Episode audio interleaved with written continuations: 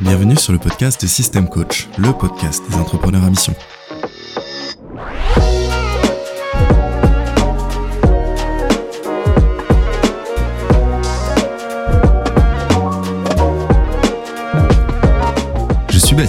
Et aujourd'hui au micro de System Coach, je reçois Roxane, fondatrice du studio de cours aérien Artflow sur Nantes, qui au bout de plusieurs années de salariat s'est rendu compte qu'elle ne pouvait plus continuer un jour de plus sans vivre de sa passion.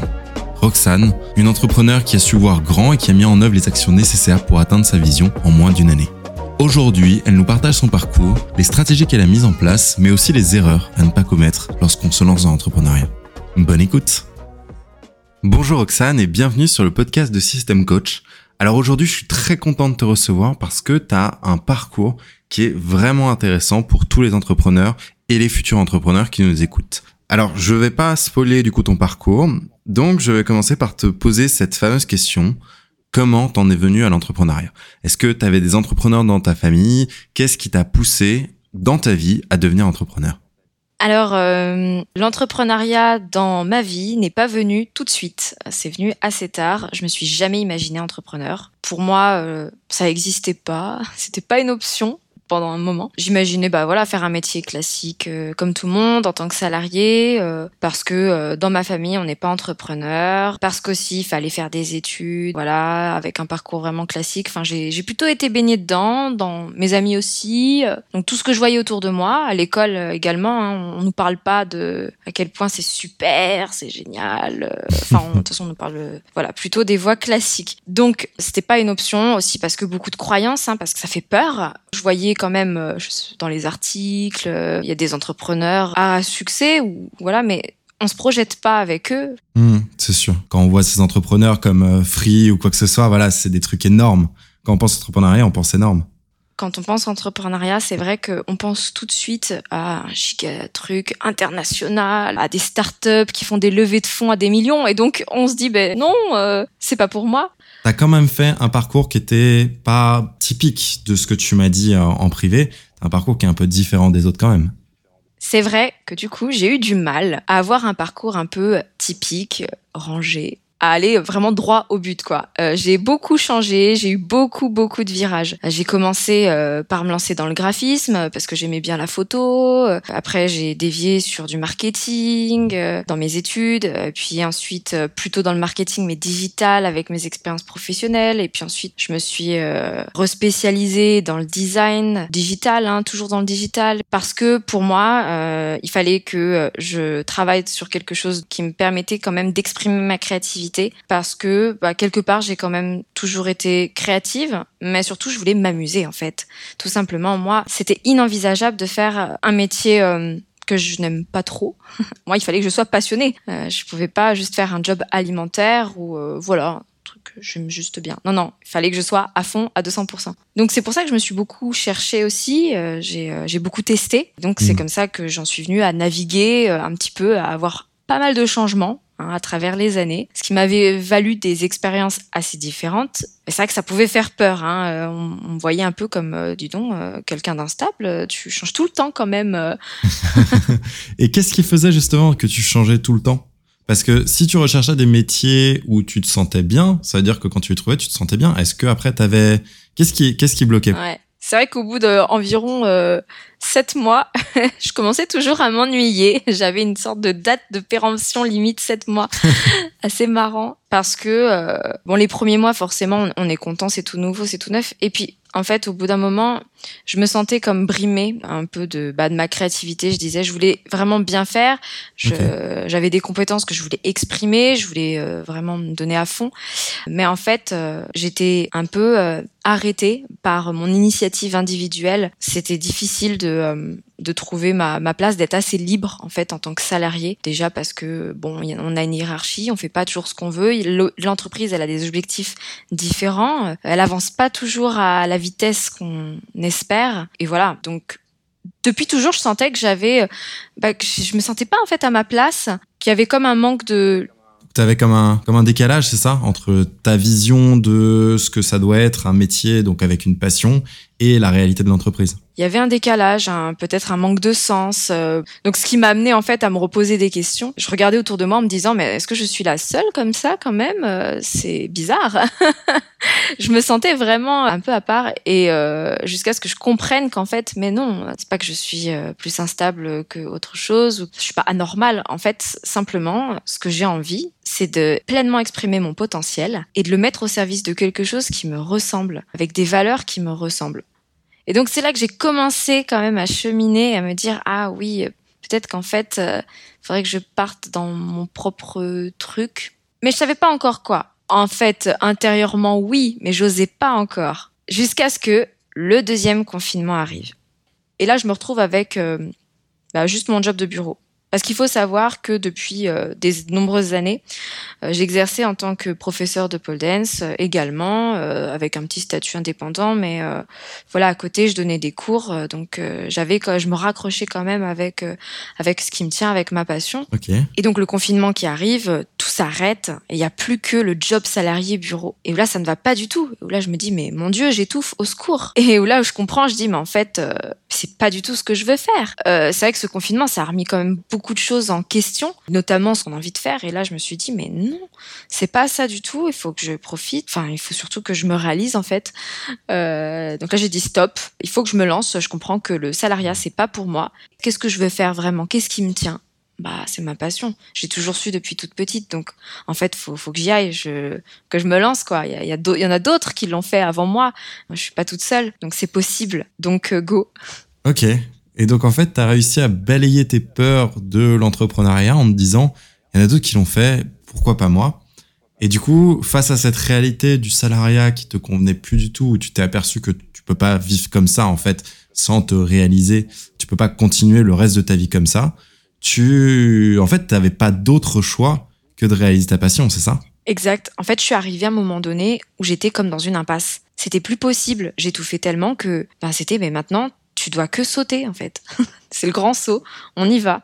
Et t'as sauté. Et ça, c'était en et j'ai sauté, ça c'était en 2021. Je me lance en fait directement dans euh, la recherche de local euh, et d'ouvrir ma salle. Ok, donc un studio de euh, cours aérien, c'est ça, avec principalement de la pole dance, mais également du flying yoga. Tout à fait, ouais, pole dance, flying yoga, tissu aérien, enfin tout ce qui tourne et touche, touche autour de l'aérien.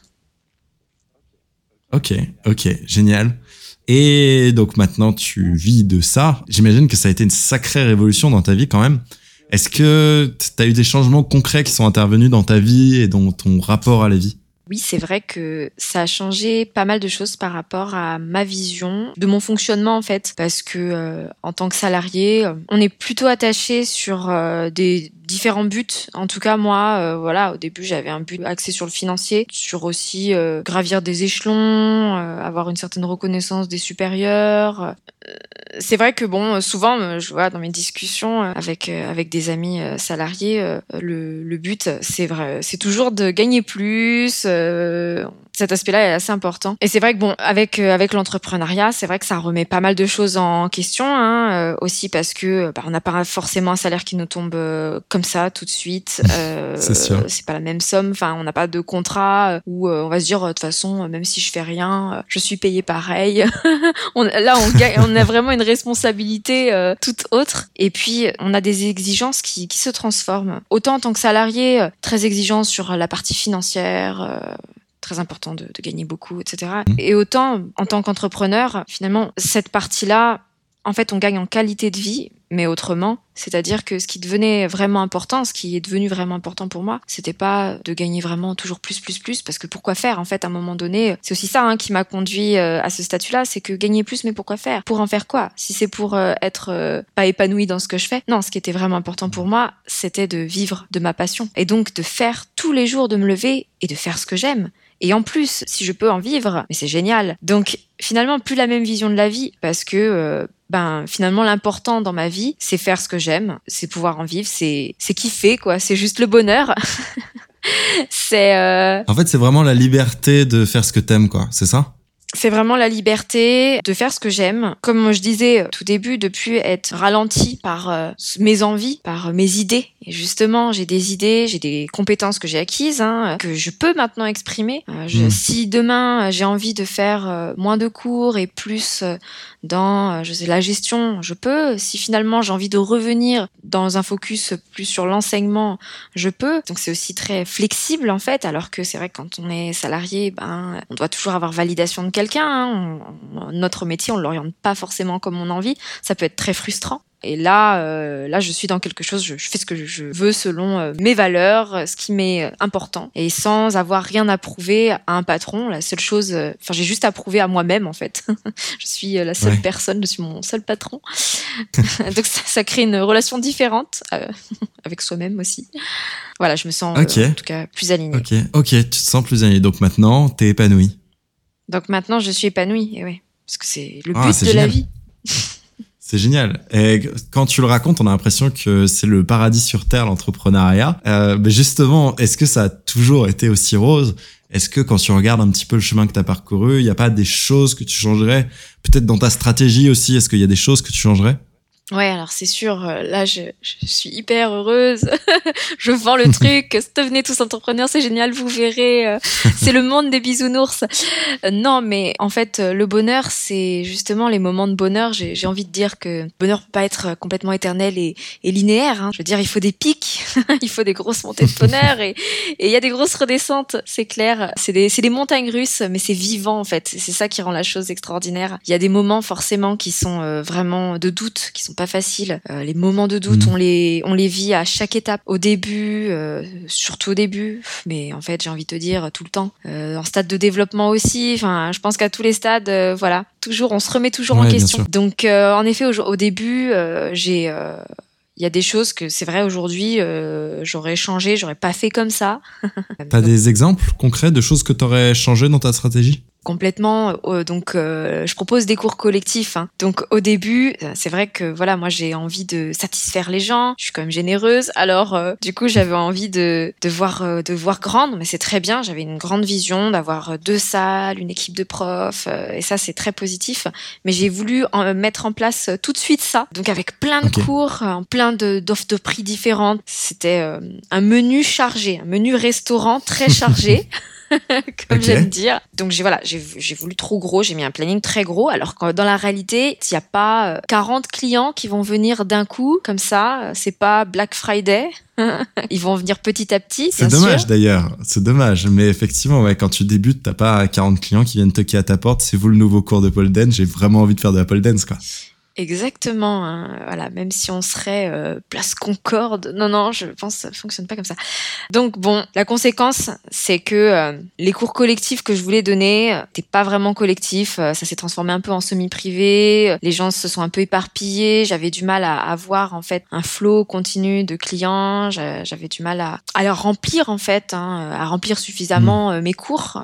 bah, c'était normal vu que j'avais un, un, planning qui était beaucoup trop étoffé. Et donc c'est à un moment donné avec euh, discussion et échange, euh, remise en cause, que j'ai décidé de complètement revoir, de profiter de la période d'été justement, qui normalement est une période très creuse, pour justement alléger tout ça, alléger euh, l'offre de prix, alléger le planning, diviser tout par deux.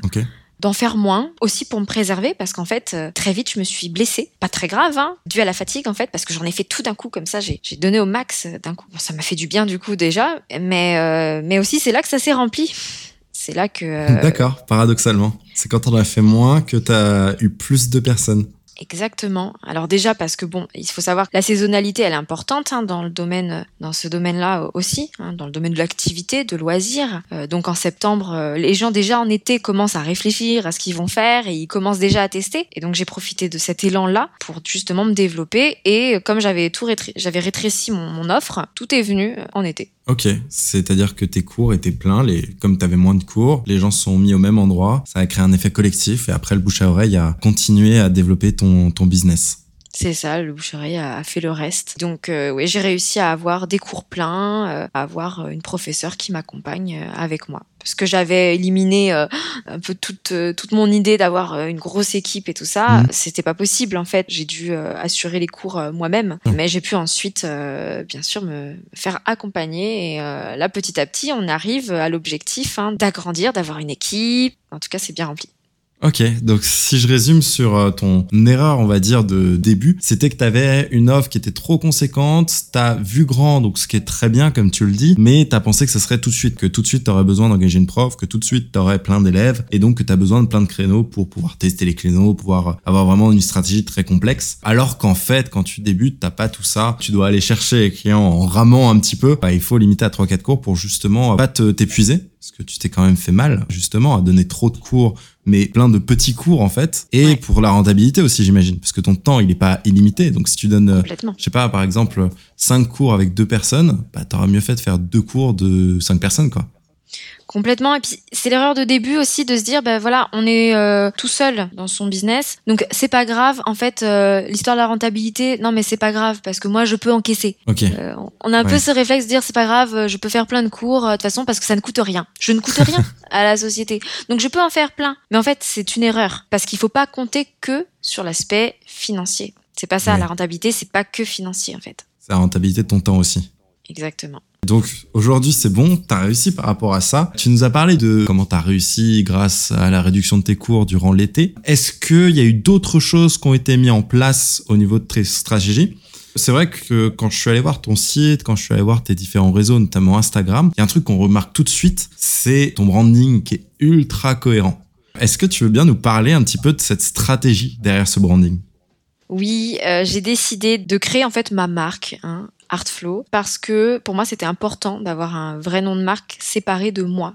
Roxane de mon nom. Tout simplement parce que demain, si j'ai envie d'ouvrir un second studio, parce que si euh, j'ai envie de me mettre un peu plus en arrière et d'avoir vraiment la grosse équipe, si les gens ils prennent des cours parce que c'est le studio Roxane et que d'un coup en fait c'est une autre personne qui fait cours, voilà, c'est pas très cohérent. Donc j'ai voulu construire aussi un univers auquel les gens ils peuvent euh, aussi peut-être plus se raccrocher. Mais tout en gardant euh, tout de même euh, moi aussi en tant que personne, parce qu'il faut savoir aussi que les gens ils viennent aussi pour moi, voilà, pour ma pédagogie, hmm. pour ce que je suis, bien entendu. Donc d'un côté, voilà, j'ai créé très très vite, j'ai créé compte réseau social un peu en teaser, mais tout en m'appuyant sur ma partie personnelle, Roxane, juste moi, mon nom personnel, puisque j'avais déjà aussi une audience là-dessus et donc capitalisé. Donc en fait, tu as créé un Instagram et Facebook pour Artflow, qui est ta marque, et tu as quand même utilisé ton compte Instagram et Facebook perso sur Roxane pour capitaliser sur tes followers. Oui, tout à fait, exactement. Et puis aussi parce que je communique pas de la même manière. Moi, mon compte, je vais parler plus de moi, je vais me mettre en avant, je vais faire des vidéos de ce que je fais, etc. Je vais faire un peu de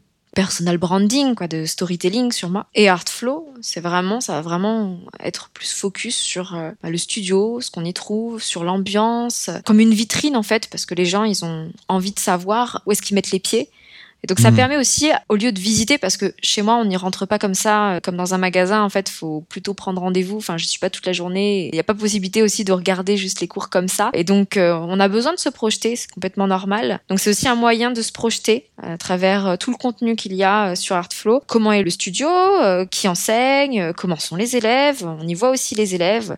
On y voit des morceaux de cours. Donc ça nous permet déjà de nous immerger et de voir un peu l'ambiance qu'il y a. Ça, ça me paraissait très important. Donc le réseau social, c'est aussi aussi un peu ma, ma vitrine. Euh, c'est un peu le, petit œil en fait, la petite. C'est, ma petite lucarne par laquelle on, regarde en fait. On peut regarder un peu le, studio, mais sans avoir besoin de se déplacer vraiment. Voilà. En fait, c'est une véritable stratégie digitale, mais en même temps, vu ce que tu nous as expliqué sur ton parcours, c'est légitime. Tu as mis en place une véritable stratégie digitale axée autour de tes réseaux sociaux. Il me semble aussi que tu as créé un site internet. Est-ce que tu peux nous dire à peu près quand est-ce que tu l'as créé, pour quelles raisons, etc.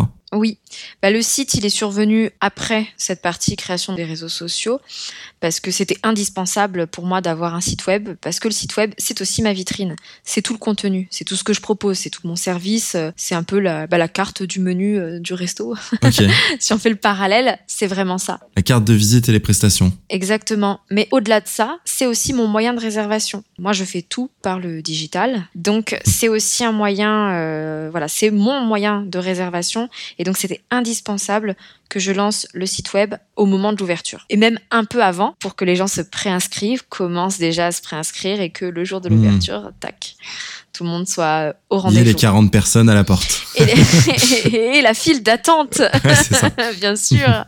Ok, donc, euh, donc réseaux sociaux créés bien avant en sorte de teaser et ensuite site internet créé juste à l'ouverture ou un petit peu avant l'ouverture parce que tu avais besoin pour que les gens puissent réserver. Donc en fait, c'est impossible de t'appeler pour dire je veux un cours euh, le jeudi à telle heure. Je reste ouverte euh, à, à, discussion téléphonique, bien sûr, parce que beaucoup de personnes ont besoin de, de la partie humaine, hein, d'avoir ce contact humain, et, etc. Et puis tout le monde n'est pas forcément à l'aise aussi avec les outils digitaux, et j'entends. Mais je vais hmm. toujours guider et ramener sur le site web. Euh, voilà, si besoin, accompagner la personne. Euh, c'est très rare, hein, mais euh, voilà. Du coup, tu utilises, tu nous as parlé de la réservation sur ton site. Est-ce que tu utilises un logiciel particulier? Est-ce que tu as créé peut-être un logiciel ex nihilo vu tes compétences? Non, je n'ai pas créé moi-même. Là, j'ai pas les compétences techniques. Euh, puis c'est des solutions qui sont complexes. J'ai fait appel, euh, oui, à un prestataire, Bisport, pour ne pas le nommer, mais il y en a plein qui existent. Donc faut un peu, voilà, faut juste chercher. Mais une solution très complète qui me permet de gérer euh, les abonnements, les réservations, tout se gère automatiquement, même là une petite partie un peu marketing et de reporting. Donc c'est très intéressant. Euh, donc indispensable pour moi et le challenge, oui, c'était de lier cette partie euh, plateforme de réservation avec le site web, de les mixer ensemble sans qu'on ait une vraie séparation pour que vraiment mhm. l'expérience euh, du client soit optimale, en fait, qu'on n'ait pas l'impression de tomber dans des univers différents, de rester sur euh, le site. Voilà, ça me paraît, en fait, moi, très important dans ma stratégie digitale, finalement, de le plus possible que tout soit fluide, que où qu'on soit, on sache un peu où on est, qu'on est connecté avec Artflow, qu'on retrouve bah, le logo, les couleurs, euh, donc euh, c'est vrai que ce soit sur le site, sur les réseaux sociaux, on a euh, voilà, je conserve le même nom, hein, que ce soit le nom Instagram, le nom mhm. Facebook, c'est le même, le nom de domaine, le site, il y a Artflow dedans, c'est sûr, les couleurs, etc. Jusqu'à la plateforme de réservation où on peut un peu customiser certaines couleurs. Ouais, on essaye vraiment de de rester dans une cohérence. D'être cohérent. Ok. J'ai vu également que tu avais réussi à lier ton site à tes réseaux sociaux, à Instagram notamment, grâce à un logiciel qui te permet en fait d'avoir dans ton lien dans ta bio plein de petits liens. Oui. C'est vrai que, euh, donc je disais, c'est important pour moi que tout soit fluide et que tout soit lié. Donc à n'importe quel moment, il faut pouvoir passer finalement d'une plateforme à une autre, d'un réseau social à un autre, enfin euh, voilà que toutes les plateformes euh, toutes se connectent. Donc euh, quand je suis sur Instagram parce que certaines personnes me découvrent via mon site, mais d'autres me découvrent aussi via uniquement Instagram ou via Facebook, mais il faut faire la connexion et le lien quand même entre toutes mes plateformes. Donc sur Instagram, c'est vrai qu'il y a la contrainte où on ne peut on peut ne mettre qu'un seul lien dans la bio, dans la description. Donc en fait, il y a des moyens qui existent comme avec Linktree, euh, voilà, qui est un site, une, solution qui permet de mettre des, liens, c'est un lien qui redirige finalement sur une page avec plein de liens.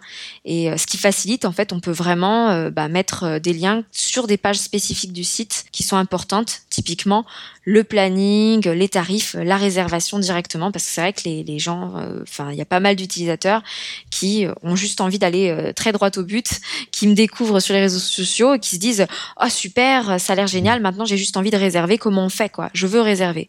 Donc euh, via euh, des petites choses comme ça, tac, on, réserve euh, directement via ce lien. Ok.